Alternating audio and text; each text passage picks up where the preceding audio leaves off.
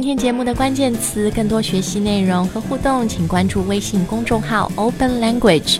关注后更有微信九月好礼，满一年 Open Language 课程打九折，还免费送你在线真人外教代金券。好内容搭配好老师，Let's enjoy English。Open Language 英语英语改变生活。 Hey everyone, this is Cynthia. Hi guys, this is Jason.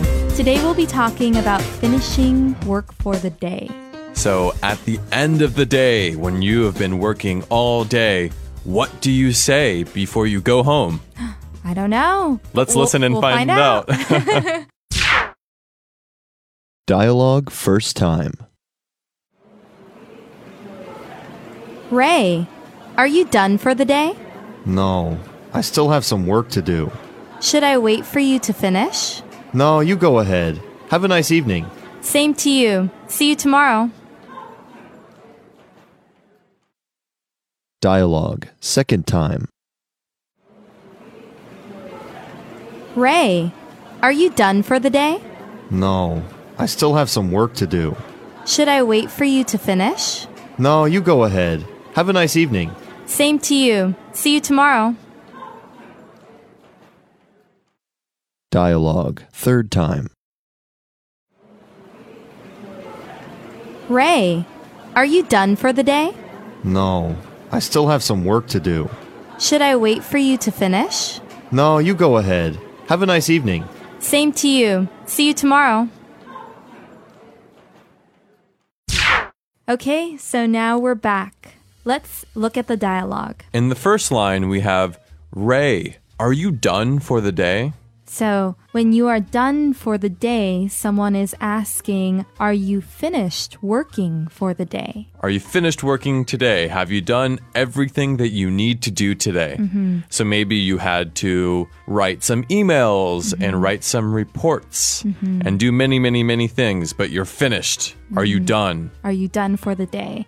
And usually the day, the work day ends around 5 or 6. 5 or 6 p.m., yeah, usually, but some jobs make you work until really Yeah. late 7 p.m., 8 p.m., even 9 p.m. sometimes.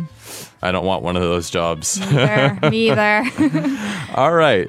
And so is Ray done for the day? No, I still have some work to do. So he did some work earlier, and he still has more work to do that he has not finished. So in English, we say have some work. That does not mean that he has work in his hand. He does not have the work in his hand or in his house, but there is work that he needs to do. So in English, we can say, I still have some work to do.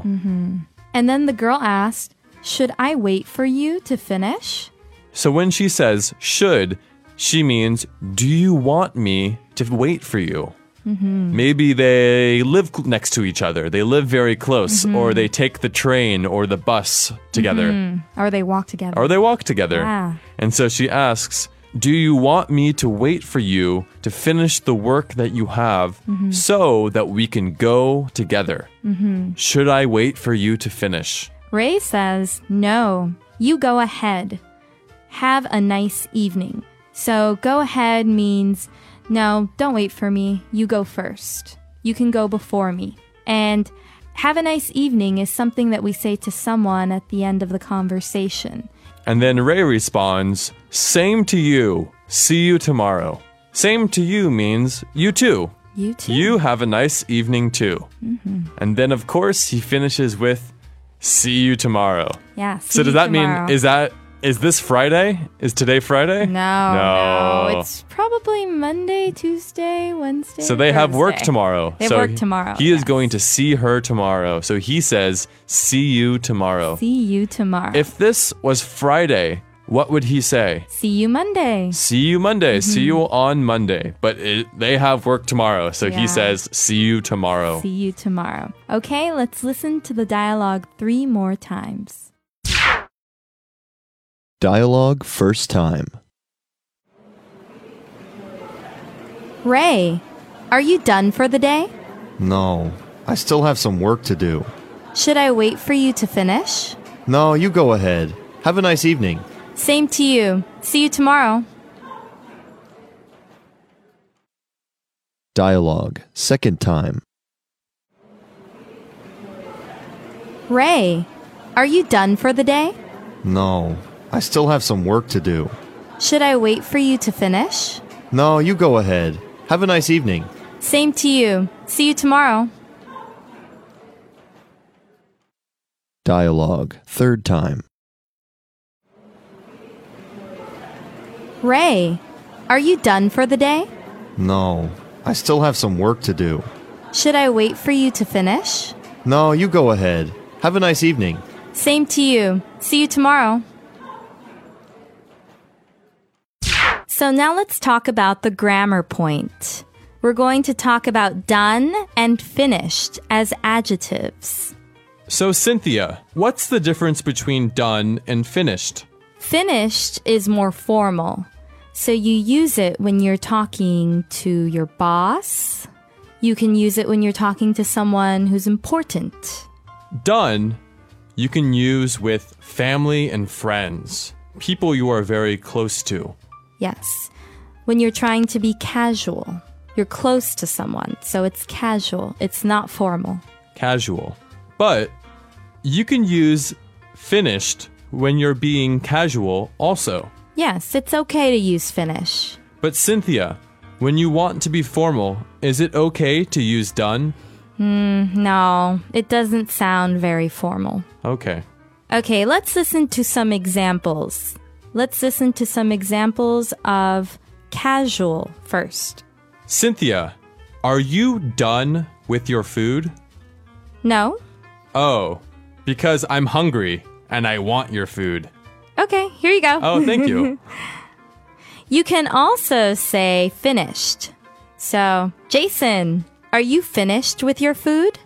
No, Oh, okay. it's my food. Okay, I wanted to eat some. Sorry, I'll give you I'll give you some. Okay, thank you. Jason, is the basketball game finished? Yes, it is. Oh, good. I'm tired. I want to go home. For example, if I'm talking to a friend, I can say, Cynthia, is your meeting done? Yes. Great, let's go get lunch. But if I'm talking to my boss, Jason, is your meeting finished? yes, I have a question. exactly. Okay, that's it for today's lesson. We hope you've learned a lot. And if it's hard, remember to keep on practicing, keep on trying. Don't give up. Never give up. Make sure to look at openlanguage.com or the Open Language app to learn more from this lesson. Thanks, everyone. Goodbye. Bye bye.